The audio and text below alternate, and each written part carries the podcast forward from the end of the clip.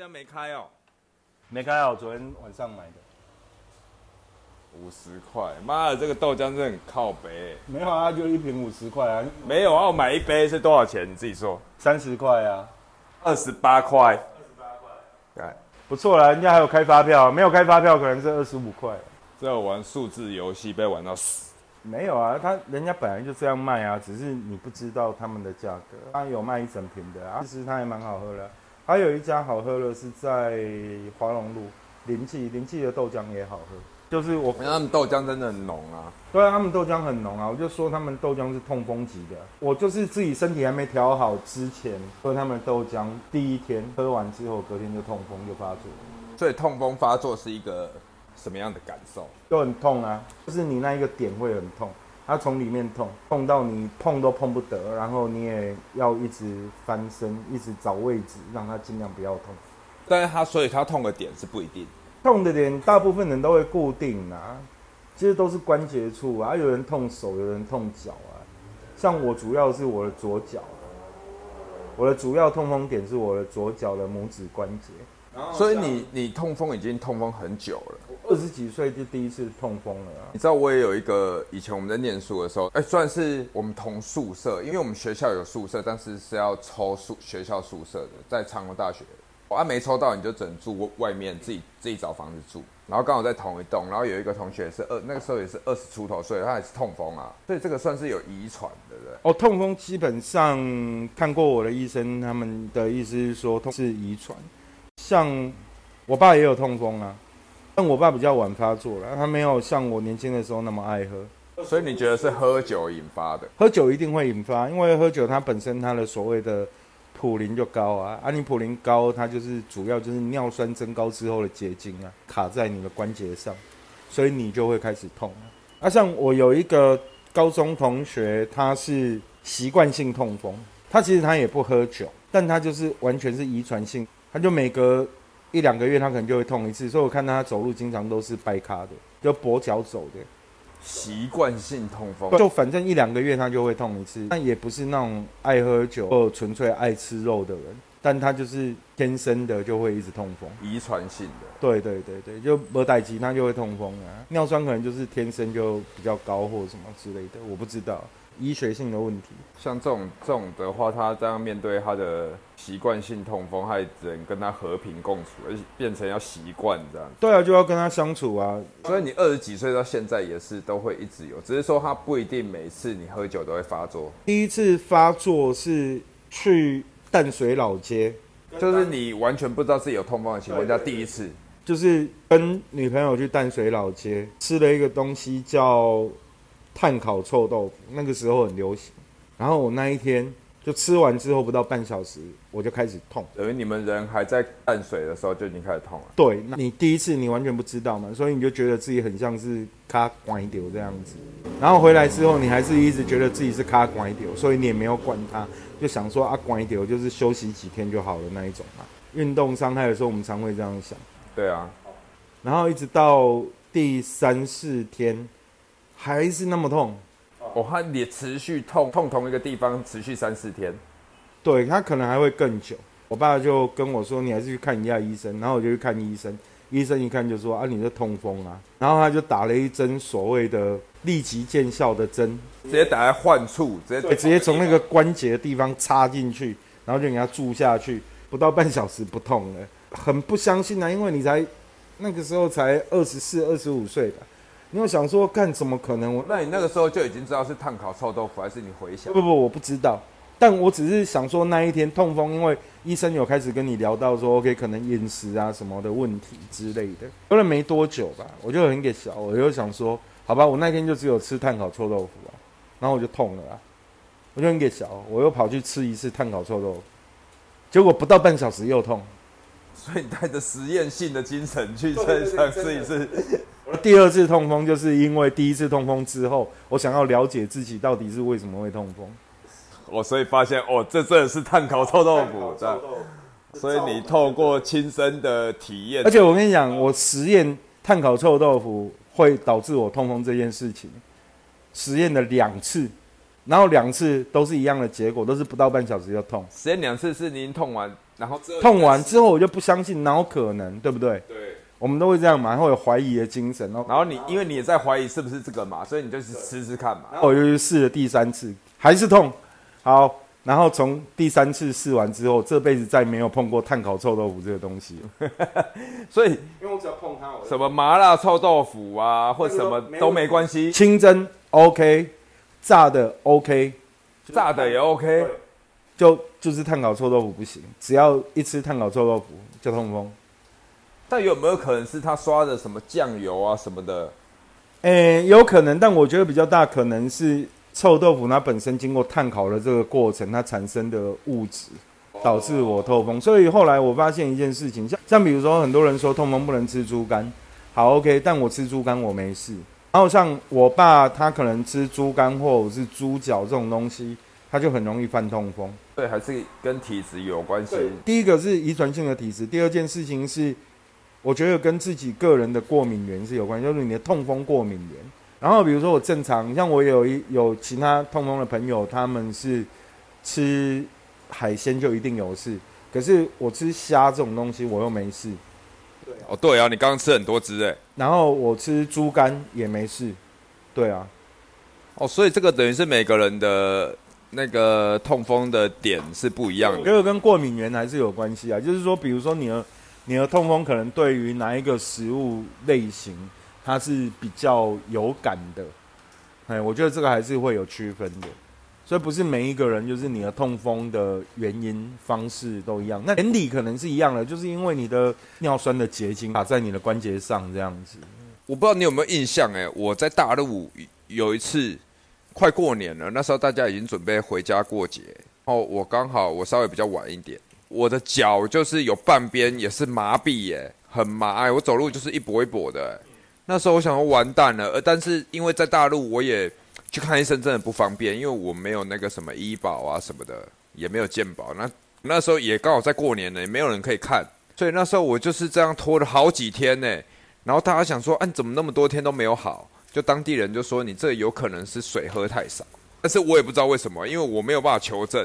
那我试着尝试多喝一点水，那他我还是半边的脚就是会麻，他等于是说我就只能伸直这样子麻痹的，就拖着走这样。会麻就很难说啊，因为会麻，你可能是中风不是痛风，靠背。所以我那时候也觉得很哭啊，就是拖了很多天，但是他大概维持了四五天以后，就慢慢的好了这样。然后自从那一次以后，我到包含到现在就没有再那样子过，所以我觉得很奇怪啊，就是未解之谜啊啊！因为我也没有什么在那边吃了什么奇怪的东西呀，所以没办法尝试实验。不是某种惯性伤害啦，就是像以前在部队的时候，有一个学长啊，他被调单位，原因就是因为他有到左手还右手麻痹，军医给他的诊断的原因是，并不是因为任何一种。中风啊，或者什么，不是这种原因，而是因为他习惯性，他睡觉的时候他会压他的那一只手，可能比如说右手好了，然后习惯性就是枕着那一只手睡觉，然后就是压到他变成习惯性的伤害，就会麻。可是他休养也是休养了两三个月之后就好了，就是有那种奇怪的疾病这样。讲到这个，我不知道你有没有印象？你在台北，你有没有印象？就是有的时候在路上有招牌写两个大字“皮蛇”。哦，有啊有啊，就是那个带状疱疹啊。对，但是我记得我小时候没有在想什么带状疱疹什么，它就是皮蛇，而且是那种扛棒是那种，它不像正规的诊所，就很像那种那种民间的做的，然后皮蛇这样。我小时候我记得非常清楚，我国小大概五六年级的时候，那个时候我得过皮蛇。大人讲他们讲台语就叫皮爪，然后他们讲的话是说。今天它就会一个蛇头，蛇的头的形状，然后你会像起疹子，红红的。它绕一圈的话，你就挂掉了。长在哪里？我长在我就是我胸部下来一点，侧边肋骨这边。因为那个时候非常痒，到后面是非常痛，因为你去抓，但是它会一直扩散，越来越多。就像他们讲的，它就会开始绕圈了。啊，我记得持续了大概一诶四五天以后，就会变痛。那个时候。我爸妈带我到处去看，去问，因因为去看诊所什么很像没用。我记得我到后面已经痛到就是我非常不舒服，甚至我已经有点恍惚了，我连学校都没有办法去，是一定没办法去的啊！因为会传染嘛。不只是传染的问题吧，因为那个真的太痛了啊！对，那非常痛。记得我是痛到会有点恍惚，就是没有办法睡觉的状态，一直恍惚的状态。我记得我爸带我去一个莫名其妙，他开车哦，我记得已经很晚了，半夜，我父母开车载着我。就人家十点十一点了，不知道问到哪里，问到一个莫名其妙的一个点，还进去人家家里面，坐在他们的沙发上，已经很晚了，说不好意思打扰了，然后他们两个在那边聊，跟那个住户聊。我因为恍惚的状况，我真的不晓得他们在讲什么。隔天的时候，他们就载我去山上，到一个莫名其妙半山腰的地方。我记得那个要往山里面进去，有一个类似三合院的那种房子，就很古老的房子，带我去那里。在我的印象就是我躺在它里面的。三合院的一个侧边的房间里面，然后关起来，我就被关在那里了，就躺在那里。他叫我在那边休息，我休息了很像至少超过半天，因为我一直是属于很恍惚的状态。半天以后，他们拿那个浮水，我我有印象非常清楚，对，烧浮丢到水里面，浮水给我喝，啊，那个符哦，他们弄好符。然后拿透明胶带，我记得非常清楚，贴住我那个患处，就是我那个皮蛇的那个位置，那个透明胶带贴上去，把它贴住。然后之后跟我讲，回家千万不要提那两个字，不要提那两个字，就是不要提飞爪这两个字，不要提皮蛇这两个字。我想说，靠妈这么神奇，这到底是什么鬼东西？到底是什么鬼地方？这样。然后他说，千万不要提那两个字，因为他当下也没有讲出来，但是我们都知道，因为我已经。深受这个皮蛇的之苦啊，就是我我已经非常多天是这样子的，所以我就真的不敢提。非常有印象，我听到他讲这句话，这样回去了以后，哎，都不能讲哦，然后拿符继续用透明胶带粘在身上。我非非常非常清楚，就是用透明胶带粘的很不舒服，感觉你是一只僵尸啊，有没有？贴一张符在身上啊，然后你才会乖乖的啊。不是，那真的。透明胶带贴在我，我那个时候已经是很痛了，然后它等于是那个疱疹上面也会有，除了浮以外，浮垫的地方还好，浮没垫的地方它就是粘到你那些那个那个受伤的地方，对，很不舒服，超级痛。那时候印象非常非常深刻，我觉得就是为人父母的时候，我才真的能体会到，我爸妈那时候带我到处去问，到处去找。对，如果是我女儿，我可能也是这种，我我才有办法体会到这样子的感觉。可是重要的是，台湾好像对于带状疱疹这东西，其实一直都跟都跟这种民俗民俗啊，或者是跟这种所谓的卡道音啊什么之类的有相关，对不对？因为像我爸也是刚好我回来台湾之后那一年了那个灰爪带状疱疹，对，当然他也去看医生呐。可是看医生就会，就是通常就看医生好像没那么容易好，他因为他是好像是一种神经神经毒性，对不对？对我那时候，因为我才五六年级，加上我已经很痛，到处去看，所以我我也不晓得它到底是什么。因为现在我们我们比较知道它叫带状疱疹，医学的名字，知道以后，我带的认知会觉得它很像很容易治好。那我会觉得说，我那个时候怎么那么复杂？没有，都很复杂。因为后来我爸其实去医院。有一天是我开车带他去那个公庙里面呢，然后也是，他全身被涂那种类似朱砂粉还是什么的，是那个有鬼爪的地方啊，拜拜啊，然后要做那种所谓的该贼还是什么之类的祭改啊，或者对对对对，就是就是那种法事啊，对啊，所以所以哦，所以不是只有我这样哦，这样你如果记得的话，以前小时候我们翻开那个报纸，里面都一定会有一个。小栏目广告嘛，对不对？有斩飞蛇嘛？哦，很像有哎，嗯，哎，占卜爪，对，就是会有很多种啊，这种都是属于那种民间疗法、宫庙的东西。所以我那时候觉得很神奇，竟然后面这样就好了。所以他是真的有根据，就是有这种民俗的。哎，我也不知道哎，其实民俗的不。所以你爸那时候去，他有好吗？他后来当然有好，可是他同时他也有看医生啊，所以你不会知道是哪一个。我那个时候医生诊所的药完全没吃，我就真的是贴那个符好的。对啊，所以就很难说啊，你可能就是在学校招惹到什么的，有这么夸张？他就比如说人长得帅，他可能就招惹到一些奇怪的。我国小到底是要怎样？就很难说啦。就这种东西，其实因为台湾一直跟所谓的这种另外看不到的世界会扯在一起，所以我没有办法告诉你他正确的答案。那我爸是因为他当时他除了去公庙，他也还有去诊所啊，吃药啊，然后也有打治针。疗这样子嘛。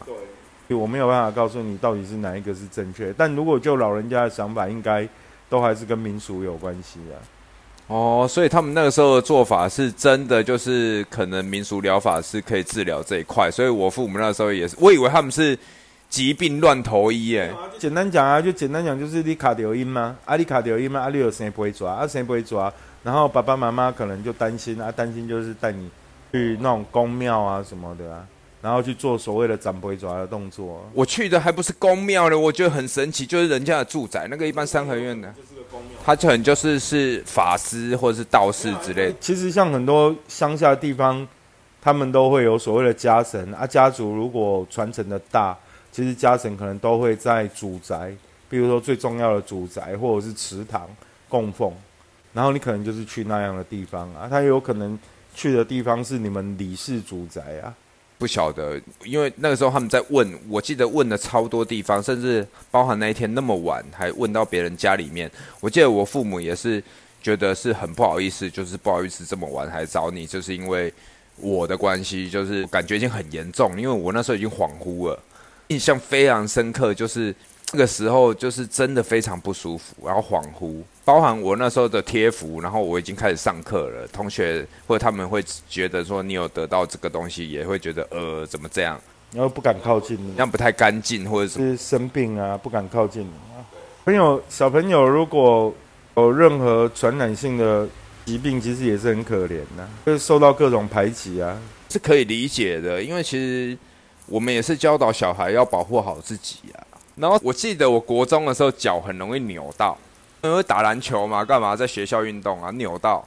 我那时候住中和，就一直非常有印象，因为我们都会，我爸妈比较忙，所以我们都会请叔叔。那时候叔叔跟我们住在一起，请他骑摩托车载我，我们就骑我们家外面的刚好中山路，一直直接通板桥，进入板桥旧站哦。那个时候还没有新站，那边的一间诶。巷子里面的一个跌打损伤的，去那边然后涂草药，我非常印象非常深刻，因为我去两三次，不管是我或我弟扭到骑车，我说哎，那我也要跟着去，反正好玩嘛，骑段路，那其实有一段路蛮远的，哦，可以坐摩托车这样好玩，然后我就去，真的是涂草药，那个没有没有夸张，那个草药就是你就看到那个草。对，鬼狗的这样涂在脚上哈。我记得我已经扭伤过两三次了。后来有一次我扭伤，我想说，我忘记扭伤刚扭伤的时候到底是要冰敷还是热敷，反正我就我就搞错了，我就以为是热敷。我就在浴室里面，我拿热水一直冲它，冲到我整只脚原本大概是肿起来有有一个手掌这样厚度，肿到变成一个拳头，然后肿到超肿的。当然也是被骑车再去板桥那里涂草药的这些狗，因为我印象非常深刻。后来我到现在都知道哦，你只要是一受伤，微血管里面破裂，一定是冰敷，是之后淤血以后才是热敷，让淤血这种后，对对对，所以那时候就不知道啊，就用自己的身体做实验，热水直接这样冲，其实没有人知道吧。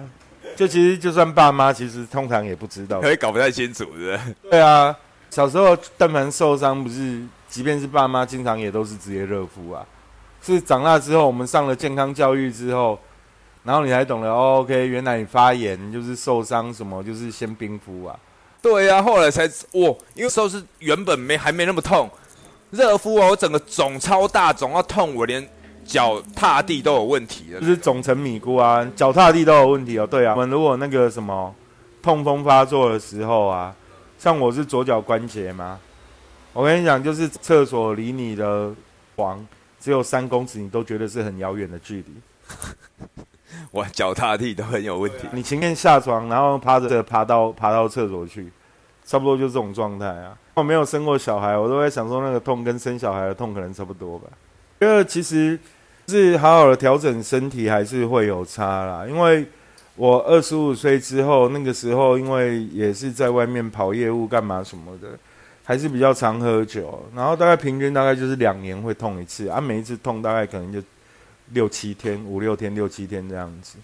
它也不是常态性的，也不是说你只要一喝马上就发作。就像我那同学，他就是常态性的啊，他几乎每个月都会有几天在痛啊，哎呀，所以你就只有痛风是对你比较困扰的，没有你没有得生过其他奇奇怪怪的病之类。没有啊，就不是回来台湾之前，不是就心脏的问题啊，那个比较严重啊，哎呀，那个差点我就觉得哇，这辈子可能再看不到你。对啊，你看那个时候你去我餐厅找我的时候，我不是坐在那边坐着坐着就睡着了。那个时候是你刚从医院出来啊，刚从医院出来啊，从医院出来，啊，坐着坐着就睡着了。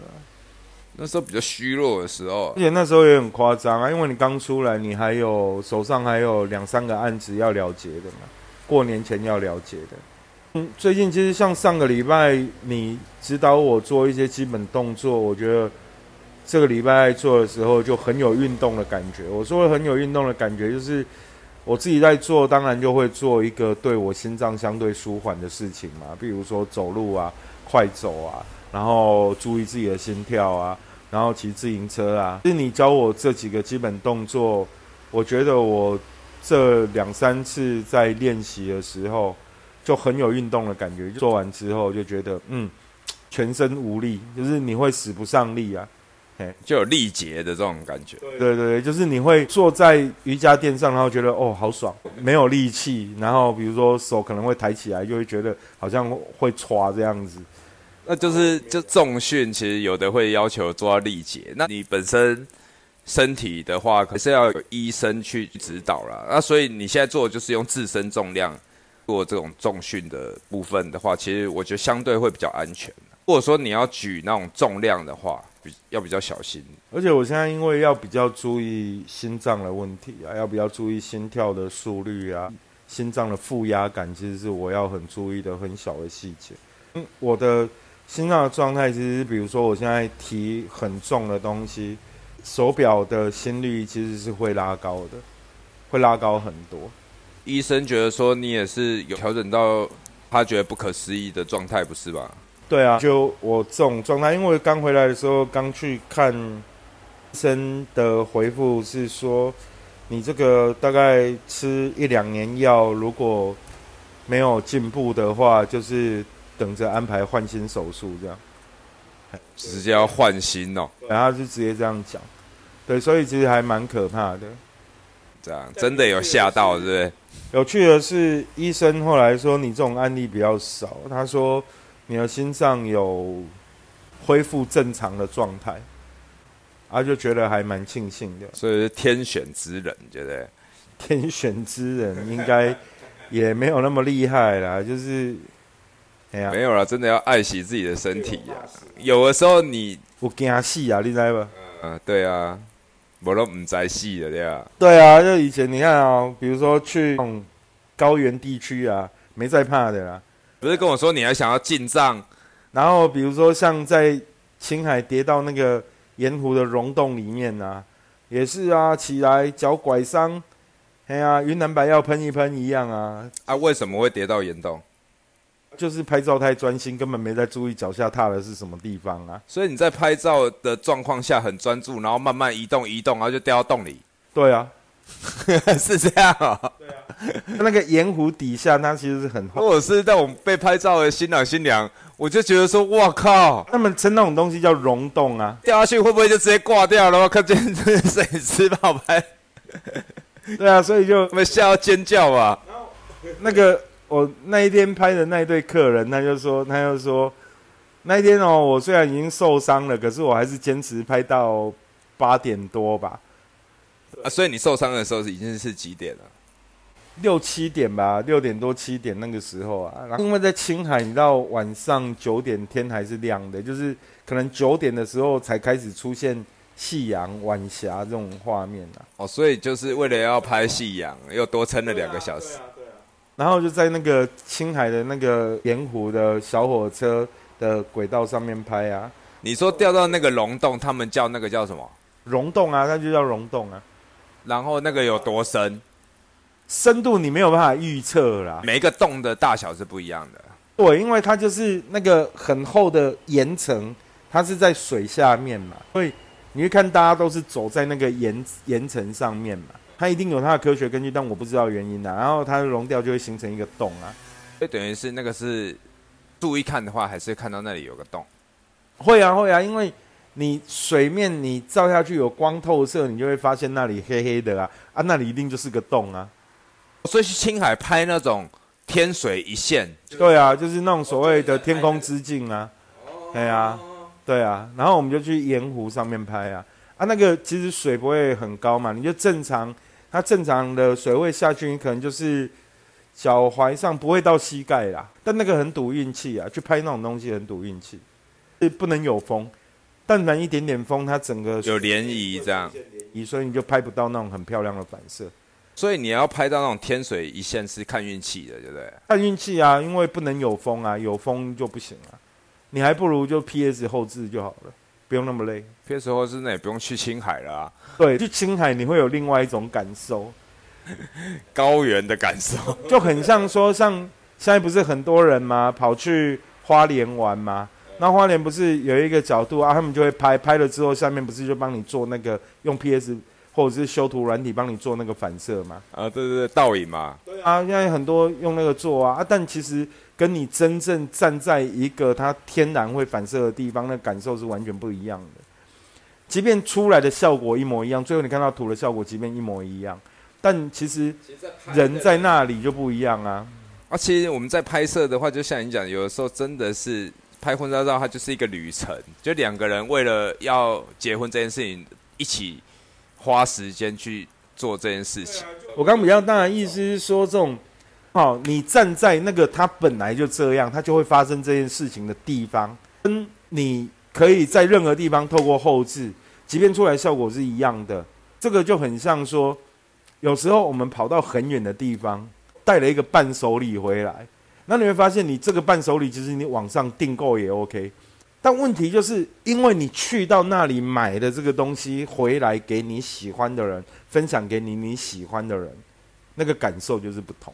我觉得人他在我们在现在不管是 AI 在进步啊，网络科技在进步啊，最终你还是要考虑这个人到底在经历过什么的这件事情。我觉得他才会是最终的定论的。这个是我我刚联想到的东西，就是感受跟情绪。就是我记得有一次，一个同事从高雄啊，他们去九份玩啊，去九份玩之后就买了棉花糖回来，跟公司里面的同事分享。很无聊吧？棉花棉花糖，那你是不是你在高雄的超商里面，你可能就买得到了？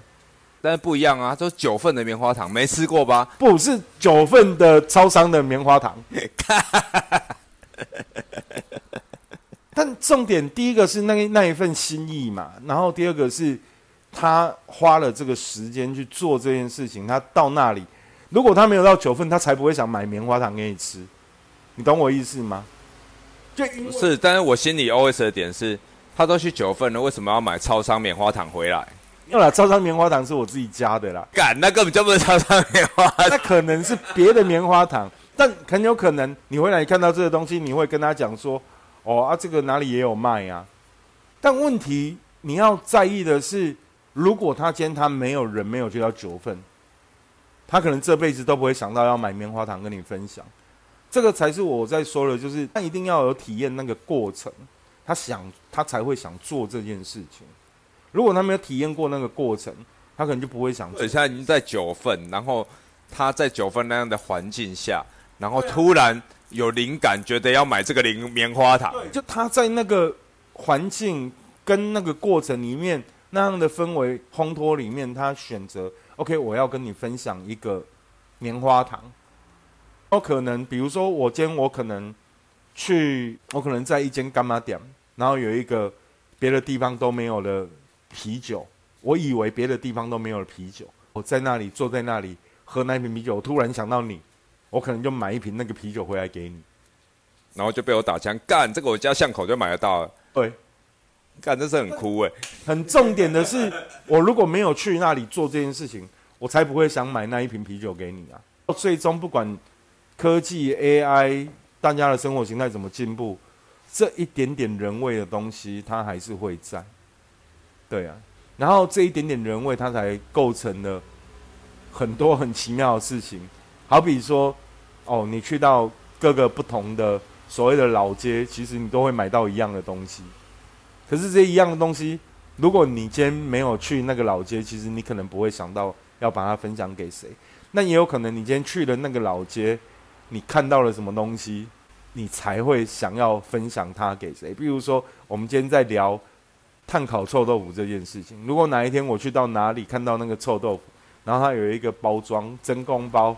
然后上面写碳烤臭豆腐，没有没有，不管它写什么，对啊，我可能就会买回来给你。只要你吃了会痛风的臭豆腐，不管哪里的买来，我都觉得我想要试试看我会不会痛风。啊，我可能就会买，我可能就会买来给你啊。对，就说哎，这个我会痛风哎，来试试看你会不会痛风，看看我们有没有一样的痛风源这样。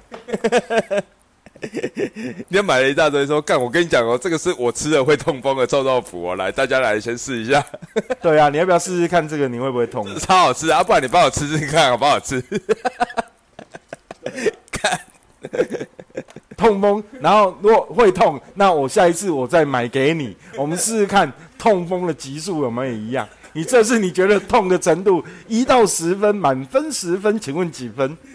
然后哎，下次哎，我们下次我再试试看哦，哦，下次看看痛的别家的痛的程度有没有不一样。那 你干脆开一个痛风臭豆腐就好了，干不行啊？你忘记了？我就问一个很直接的，那你为什么要录这个 p a c k a g e 要开一个 o r e n d a 啊？你要开一个什么样 o r e n d a 开一个卖痛痛臭豆腐的 o r e n d a 那请问通风臭豆腐是要水煮的还是 一定要炭烤的啊？炭烤了才会痛风。o l e n a 比如说高雄的 o l e n a 通常有水煮的一个区块，然后还有一个烤区，对不对？对。烤区就只卖臭豆腐就对了。而且要碳烤的，而且我们要标榜吃了会痛风。痛度评量表，请问先生，请问你要几分痛？我今天我想要嗯微痛就好。哦啊，你要一分痛是不是？你起码写在买饮料了对啊，一分糖到五分糖，请问 我要全痛，要全痛，十分糖可对啊？哭啊！万你还有一个痛风欧人啊！哦，痛风欧人，痛风碳烤臭豆腐，痛风熬人就很难了呢。哭，结果变成痛风臭豆腐干。